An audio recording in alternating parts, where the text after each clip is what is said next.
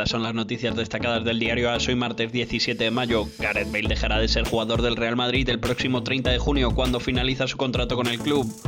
Su marcha era un secreto a voces que confirmó ayer de forma oficial Jonathan Barnett, su agente. Gareth Bale se va del Real Madrid, pero en cuanto a su futuro dependerá de lo que haga Gales. Si se clasifica para el Mundial, tomaremos una decisión, si no, puede variar, aseguró en declaraciones al diario Record. El día clave, por tanto, será el domingo 5 de junio, cuando Gales jugará la final de la repesca para estar en Qatar 2022.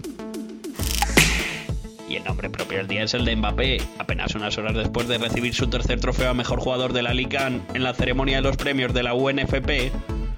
Kylian Mbappé aterrizó en el aeropuerto de Qatar con el resto de sus compañeros, premiados en la misma gala. Fue un viaje express al país propietario del PSG con la finalidad de estar presente en una serie de actos de presentación del próximo Mundial.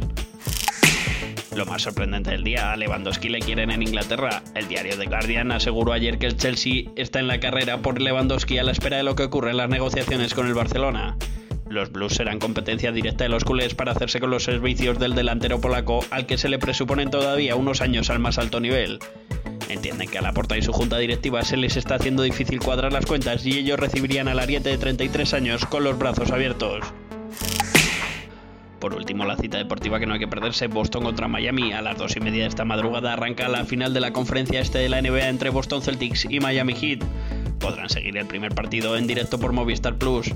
Recuerden que toda la información la pueden seguir en la aplicación de AS que está disponible en iOS para Apple y en Google Play para Android. Les habló Javier Envid.